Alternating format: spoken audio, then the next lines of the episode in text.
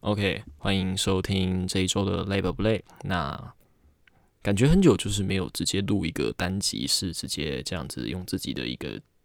自己的跟电脑对话形式去录。因为前几集就是都是先一次录好的嘛，像是那些跟医生朋友们的谈话，又或者是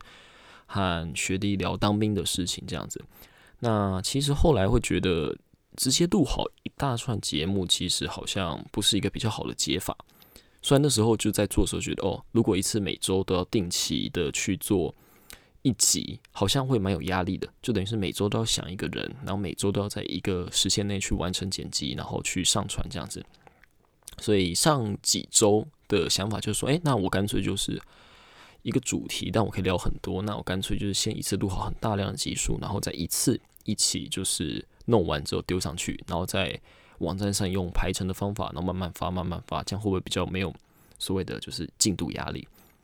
但实际上做起来之后会发现，好像这样子对我而言有一种另外的压力，就是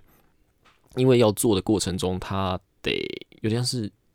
你在学校的时候，然后被突然被要求了很多作业，在开学第一第一周就说：“哎，你这个什么时候要做什么什么作业？”就一次把一整个学年、一整个学期的作业量都丢给你。那虽然你会知道 d a y l i g h t 还很久，然后所以你可以慢慢做，但反而就是因为觉得哦还有一阵子 d a y l i g h t 那你录好的那些节目，就是也是那些作业，就不会那么想积极的直接当下去完成剪辑。而且有时候当下完成剪辑后，后来回去听或者后来回去看这些讲话的一些内容或者是想法，就会发现，哎，这些想法其实没办法那么直接的反映当周或当时的一个心情，那就变得好像有点。不是一个理想中的 p o c k e t 的进行方法嘛？对。那在这边先很感谢各位少，就是各位一路听下来的听众们，因为现在这一集是第十四集，十四集这个数字是什么概念？就是如果我以一周两更的速率来算的话，十四集等于是呃七个礼拜，也就是快要两个月了。那快要两个月这个数字代表的就是哦，我开始找工作找了快两个月，然后都还没有找到，这是一个这样的概念。那虽然现在点阅数大概就是就下载数啦 p o c k e t 会送下载数，下载数大概是一集一个礼拜后大概会是五十到八十左右。那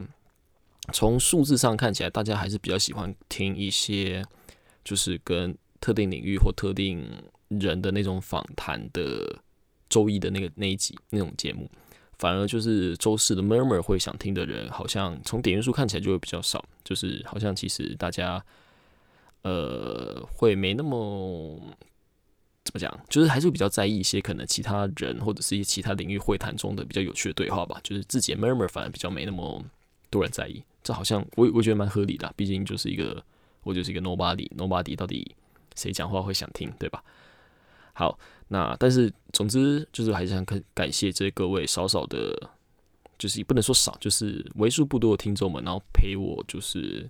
走了这两个月这样子。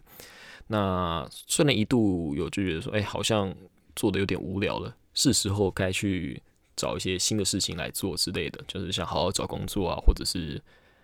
呃去发展一些别的东西。但就是因为有。有一个人，就是一个在日本读书的一个学妹，她就跟我讲说：“哦，这个 Parks 节目对她而言算是一个蛮有趣，而且蛮希望继续做下去、听下去的东西。”那她甚至跟我讲说：“就是如果我哪一天觉得剪剪剪这些声音档、这这些录音很累的话，她可以直接帮我去剪，然后跟我就是她可以去学剪辑，然后去跟我帮我让我继续维持这个节目。”所以那时候听到当下，其实觉得哦，有点有点感动。然后同时也是会觉得说，这个节目好像已经不是单纯就是我自己的一个节目，就是变成是有些人生活中会需要东西嘛，又或者是一些在台积电上班值班的学长姐们，然后他们就会说，哎，他们加班完或者值班完会去听这个东东。然后有时候我比较带多一点，就是没有剪完，然后是当天比较晚的时间才就是上。上上新技术，然后就被问说：“哎呀，这周是不是没有跟或这样之类？”所以，诶，从一些 feedback 中可以感受到，哦，好像还是有人在意或在乎这个东西，就觉得，嗯，感觉其实算还不错的。对，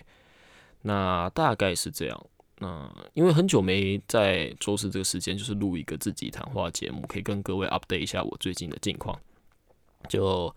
之前投有兴趣去的那家公司，那当时是被就是说，哎，要他们会一阵子之后才会就是有回应。那只是那个一阵子，虽然当时早就有心理预期了，但是就是那种心里想起来，这个过程中特别的煎熬啦。就是虽然才过一个月，不知道可不用猜，因为当时讲起来预计应该会是更久，甚至是更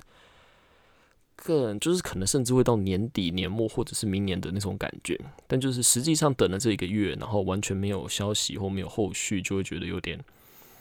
呃，就有点 suffer 啊，对我而言。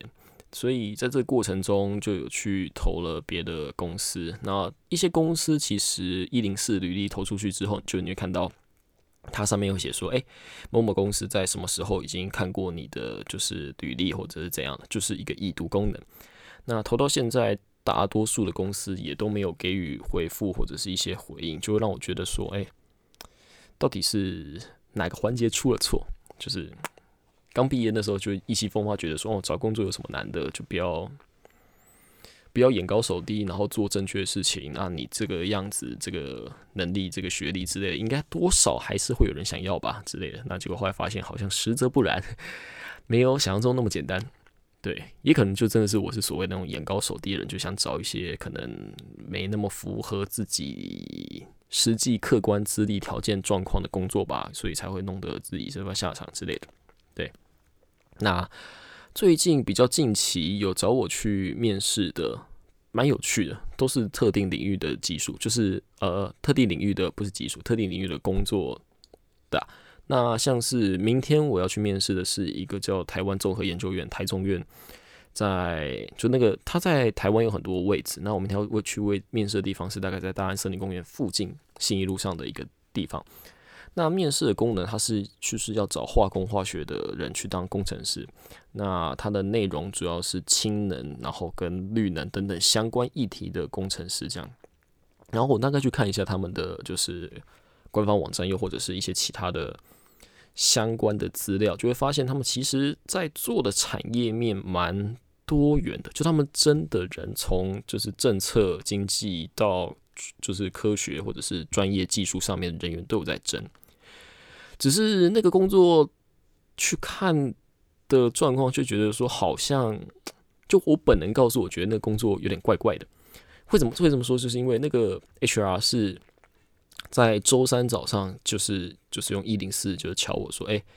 呃某某某某某啊，我们看了你的履历，对你很有兴趣啊，你希可不可以在就是周四或周五找个时间来与我们这边面谈？这样子，就是嗯，他的这种邀约方法。蛮蛮跟我想象中不一样的。我一般以为就是企业的面试，就是我寄个 email，然后跟你确认时间，然后可能花了大概一周半周时间给你确认完面试时间后，然后再跟你安排一个面试。那这个台中院的这个化学这个工程师的职缺，他反而就是说，哎，那明天后天你有没有空啊？反正我们很紧急，有没有空赶快来？有就有，没有就没有那种感觉。所以就下意识会让我觉得说，哦，这可能是。缺很大的一个职缺，又或者缺很多的一个单位，又或者是有些隐情吧，就是我本能的告诉我说，哎，这地方可能不太合适。但就是因为怎么讲，呃，现在真的也是闲着就是闲着。那对氢能这边，不知道是不是可能之前某一个技术我特别提到，就是中医院那个廖俊志。然后那教授他们家特别弄出了一个减碳燃氢这个技术，然后最近国家都在推，然后呃相关的东西吧，一个机缘，然后就是找我去面试，所以就突然觉得哦，好像也可以去谈一谈这样子，可以去跟他们聊聊。对，所以就是我后来决定，就是礼拜五的当下就下午去跟他们聊聊，就是下礼拜可以再回来分享那个面试过程跟那个结果。那他们叫我去面试，我有问他说：“哎，那需要准备什么资料或文件吗？”他说：“，完全不需要准备任何资料跟文件，就真的是过感觉不是跟过去闲聊吧，就是对。虽然我对那个领域氢能啊或台湾能源议题的了解是没有到这么多，但就是索性把它当做一个机机会去了解一下台湾产业面现在是长怎么样子。好，那这是礼拜三发生的事，然后礼拜四今天早上就是。就是又或就是回去中医院跟以前的人跟以前学长吃饭，然后后来吃一次之后离开中医院的时候，又收到了一个面试通知，然后这次也是一个跟绿能相关的，就这个第二个面试的公司不是台中院，它是一个叫做我看看，第二个面试的工作是一个叫做台财团法人台湾产业服务基金会的工程师。那他们在找就是化学物质管理议题相关的工程师，然后从就是执行、咨询、报告撰写、简报制作等等厂商相关的，然后也是对台湾绿色议题有相关的工作吧，就是蛮有趣的。最近一直收到这样的面试邀约，就不知道是不是跟政府大力推呃那个能能源议题相关的动政策有关，所以才变成是这个样子嘛？不知道。就反正这个职缺，反正我会再看一下，到底要不要去面试。虽然有兴趣，但总觉得做这个职缺的话，会离我自己向往就是研发、制药等等相关领域的的未来有点走偏，或者是走歪路了一点点。虽然不一定说这样子是不好，或许或许我这样走可以搭上一个就是那时代潮流或者是趋势之类的，但就总觉得好像还是要。呃，选择不去台积电的话，就是愿意想做自己喜欢的事。那在基于这样的的那个该赖下，好像还是得去再努力一下吧，看要不要从药厂的 CNC 或者是一些研究助理之类的当起嘛。就现在可能变得是要这样子，对。那我也当然是期望，就是说，只是因为现在是年末，所以大家打公司年末很多事情、很多计划报告什么交交要赶，还怎样之类的，所以。大家没时间鸟我，或许年末之后、农历年前年后一堆人离职或怎样的三号，I don't know，就反正之后之后就可能会开缺，那我就有机会开始上班之类的。对，所以我现在只能保持了这样的期待，希望可以顺利啦。对，如果真的不行，我可能就真的要转职去当算塔罗牌的之类的。好，那个人的私事琐事大概分享到这边。那这次想谈的，我想跟大家聊一下今天早上就是一个博后学长传给我看到的新闻。那那个新闻主要是在讲说，就是 IUPAC，就是我们高中学过那个化学命名，就是 IUPAC 那个协会，他们每年都会定定出一些说，呃，就在今今年里面，在化学领域中哪些的研究对于那个化学界就是对于世界有一些十大新兴的技术有些贡献，这样子。那在二零二三，就今年，就是翁启慧他们那个团队所做的那个低糖疫苗技术，就是所谓的，呃，后面再解释好了。就低糖疫苗技术获得肯定，然后这好像是台湾人研究成果首度就获得 IUPAC 的认定，这样子。好，那在今年的十大就是有贡献的。领域中，然后大概看了一下，其实我熟悉的不多了。呃，其中有几个就是大家可能会知道，就是 Chat GTP、Chat Chat GPT 对于那个那个叫什么 Chemistry 里面的一些 model，然后还有海洋减海洋那个减碳的议题，又或者是 Phage Therapy，就是噬菌体治疗，还有就是生物降解 PET 生物降解塑胶的。领域，那就是最后就讲到，刚刚我们那个院长就是翁启慧院长他们做的低糖疫苗技术。那这边科普一下，所低糖疫苗技术是在干嘛？就是因为翁翁启慧教授他们做的事情，大概是可以回溯到就是二零零九年那时候，就是 SARS 相关的疫苗。那那时候 SARS 相关，就是如果有经历过那段期间的人，应该就会知道，其实那时候就是大家都会人心惶惶啊，然后医院很多都封起来，然后都要消毒干嘛干嘛的。虽然没有到后来就是那个 COVID 那时候，就是整个可能要隔离，或者是整个要居家上班之类，是没有到那么严重。但是当时就是也是人心惶惶。那当时他们就是开发了这个这个类的疫苗，那然后就是有一些不错的表现，这样子。那这类疫苗的他们能开发的概念，就是因为我们知道病毒或者是细菌上面会对人类造成感染，就是其主要是他们表面上的一些抗原。那我们都知道抗原是蛋白质，但是其实蛋白质它在表面上面其实还是会有更多细部的，就是一些糖或者是一些 lipid 相关，就是不只是蛋白质本身，不只是 amino amino residue 本身，它们还有一些就是其他额外的一些小分子修饰。那糖这个修饰本身就是一个非常，呃，后续就是开启一些各系列的研究这样子。那在那个抗原这件事情，大家可以想象，就是就是那个叫什么，就是那些蛋白，就是可以想象成是口香糖。我觉得想了一下，这个可能比喻最贴切，就是吃过口香糖就会知道嘛。你一个口香糖，假如是什么飞雷泡泡糖之类的，然后就嚼一嚼之后拿出来，会是一坨，就是那个灰色，然后可能是不规则形状，有你咬痕的一个的一个一坨物体嘛。那其实，在做蛋白质 modeling 或常看蛋白质结构的人，就会其实那个这个形象会有点像，虽然实际上不是这么一回事，但你们可以想象，就是一坨类似云状不规则状的刚咬完那个的口香糖，你可以把它想成就是一个细菌的。那个抗原就是它，它所表达会造成毒性的东西。那这个东西它因为是不规则型嘛，那就是等于是我们的疫苗要有效用的话，就等于是我们去把人为的把那些对病毒有致病性的东西先就做成疫苗，然后打到人体里面，然后人里面的免疫系统再去辨认这些。抗原辨认这些蛋白质之后，自己产生所谓的免疫力，然后这就是一个疫苗的运作简单原理。那因为前面讲到，因为在抗原上面有一堆糖修饰，所以你可以想象一个就是被咬完的那个口香糖，然后它上面其实是撒了很多呃巧克力米，你可以这样想，就是上面有很多很多的东西。那巧克力米有不同颜色的，就是什么有。咖啡色的，有粉红色的，有绿色的，有黄色的，各式各样的巧克力米，就是不同的种类的修饰，这样子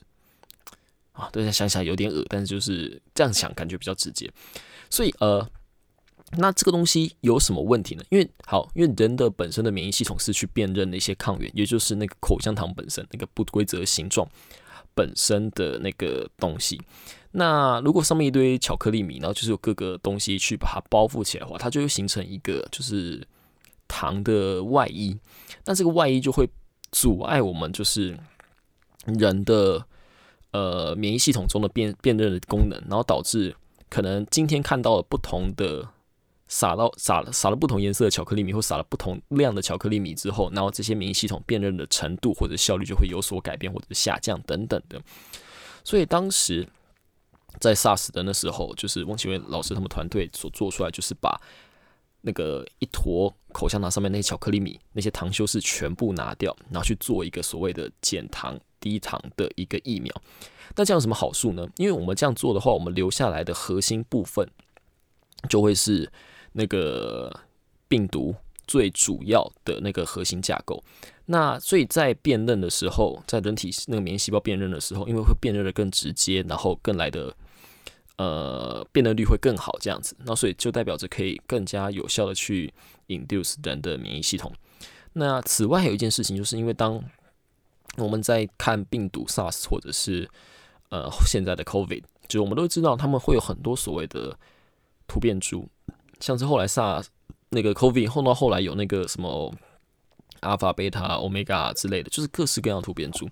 那突变株的意思就是等于是它的形状或者是它的一些组成有所改变，那这就是这个原因才导致后来有些疫苗就是说，哎，效用失效啊，或者是效果变不好之类等等的。但是如果用就是翁老师他们的那个技术直接去做的话，代表着他们就是因为把最核心、最内部的部分给留下来了，代表着有点像是人的免疫系统在打了一个疫苗之后，就可以直接更加去了解说，哦。你的本质终究还是 COVID 的病毒相关的东西，尽管你现在有更多的修饰、更多的外衣或什么什么的，因为它有办法去辨认那些东西，所以导致它这类的疫苗在应对那个就是可能突变株或者是就是太呃突变率很快的一些病毒状况下，它是会一个比较有效的方法去做。那就是这个技术就是被 IUPAC、IUPAC 他们就是。提炼为就是今年化学界十大就是有意义的一个研究这样子。那所以今天早上看到这新闻的时候，其实还有蛮些感，蛮有蛮有些感触的。因为当时在就是翁启辉刚得那个威尔逊威尔逊化学奖的时候，就是大概去年，哎还是前年，好像去年还呃去年还前年的时候得了一个威尔逊化学奖。那威尔逊化学奖是一个怎样的概念呢？就是大家其实基本上是把它认为是一个在得诺贝尔化学奖前的那些学者们会得的一个奖项。也就是说，得那个奖项之后，就等于是，哎，你似乎又离诺贝尔奖更进一步。就是你就是已经拿好前面的一个，呃，踩好前面的那个台台阶，然后就是差一步就可以登上去这样子。那当年在那个就是翁启威教授他拿到威尔逊化学奖的时候，那台湾其实很多报道啊，然后开始讲他的一些人生经历啊，当时读农化系啊，然后当了八年研究助理啊。亦或是就是有些像当时化学系就邀请他回来进行演讲这样子，那当时他演讲在是讲对于那个 COVID 的 spike protein，就是那个鸡蛋白的一些研究，然后就是就是我觉得那时候觉得哎机会蛮难得的，所以那时候有去听那个演讲。那个演讲就是其实那时候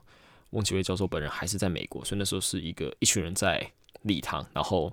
看着就是投影机的那个报告方法去听那个演讲这样。那所以，我刚刚前面讲那些论述、那些概念，其实主要就是那次演讲听完后得到了一些收获。那那时候听完演讲就觉得，哇，果然做研究可能还是要长得像那个样子，就是井然有序，然后做的很有意义，然后真的有一些对人类社会的贡献吧。那时候看听完是这样觉得。对，那所以那个减糖技术，当时在看到的时候，觉得说，哇，真的是很有想法，很。可以把它做到实际，真的实际做出来蛮厉害的。然后，所以今年这时候就看到它就确实真的被 IUPAC 这样肯定。对，所以这是一个最近想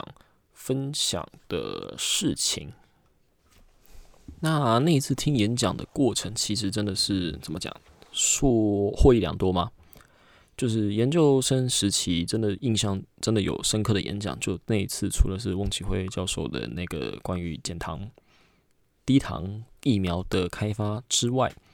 然后以及就是另外一次就是那个廖俊志院长他们对于那个就是碳固碳的一些发表这样子，那时候一听就觉得，嗯，做研究好像就得做到那个程度，或者是做一些贡献，或者跟一些就是可以商转，或者是一些真的是比较趋势上的东西，会是比较合适的。对，虽然这个东西在刚刚的前面论述。想临时想了一个譬喻，就是什么咬坏的口香糖那种形状，不知道。就脑袋中第一个形象对于 protein 的一个样子，因为常常看在，如果常常在看就是 modeling 或者是常看那个 structure 的那些人们就会知道，就是当一个 protein 它表面真的要去做模拟的时候，它一定是不规则的，然后它一定是很多凹凸不平的。所以我当下想出来的第一个想法就是咬了那口香糖。嗯，所以呃，如果院长有听这个节目，然后后来觉得被冒犯，那我会深感抱歉。不过应该不会有那一天。OK，那最后其实因为最近也没开始工作，就是怎么讲？当时在创立这个节目的时候，会觉得说，如果就是真的在短时间内，如果找到工作的话，然后也是跟学术相关的，还是在 lab 里面，那就可以一路就是。访问一些在还在读书或在不同领域的朋友们，那同时可能周四却更新一些在工作上或在研究上啊，又或者是在呃生活中发现的一些比较有趣的事情。但因为现在就是没有工作，然后真的比较乏味一点，然后每天光是看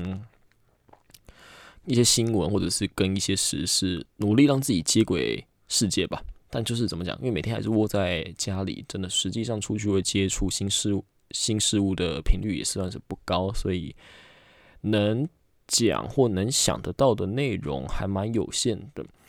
所以这集可能就会时长比较短嘛，凑不太到四十五十分钟这样子，但也也也好了，不要带起破棚。那最后的最后，就是如果很感谢各位有在继续支持啊，虽然真的是呃很想我很想努力，就是跨出可能是同温层，又是跨出这个圈子。然后让可能听众可以真的变多，然后达到当时就是觉得说，哎，要设立这个节目，然后让一些可能还在迷茫大学生或高中生，又或者是已经出社会但还在迷茫的人，然后听了一下别人的辛酸血泪史，或者是别人的一些故事，然后对自己的生活有些体悟，又或者对自己生活有些反思，然后可以启发去做出改变，或者是等等的，就是，哎，在设立这个节目当时的时候，又想了很多。崇高的理想啦，但实际上实际下来有办法做到，就是又是另外一回事。所以如果可以的话，希望各位就是听众们可以多多给我一些回馈，无论是留言啊、私讯，又或者是当面跟我讲，我都是会蛮蛮感激的。那同时也希望就是如果可以的话，帮我就尽量推广出去给周遭的人啊，无论是有听 p o c k e t 习惯，又或者是没听 p o c k e t 习惯的人，其实都可以的。对，因为有时候会觉得自己一直在推这个节目，有点像就是。必走之证，就是我拿我家那个一个破宝贝，然后拿出来给大家见笑那种感觉，就是给自己讲，好像就比较缺乏说服力一点吧。然后我自己也不想一在我的版面上洗版，因为感觉就是真的会听或真的看到想有兴趣的人，应该都已经加入开始收听这样子啊。对，所以就是大概是这样子。所以最后的最后，就还是感谢各位有在听这个节目的人，那你们是让我可以继续做下去的动力。那且听且珍惜啊，或许哪天真的会收掉，但我希望就是可以再珍惜一阵子。好，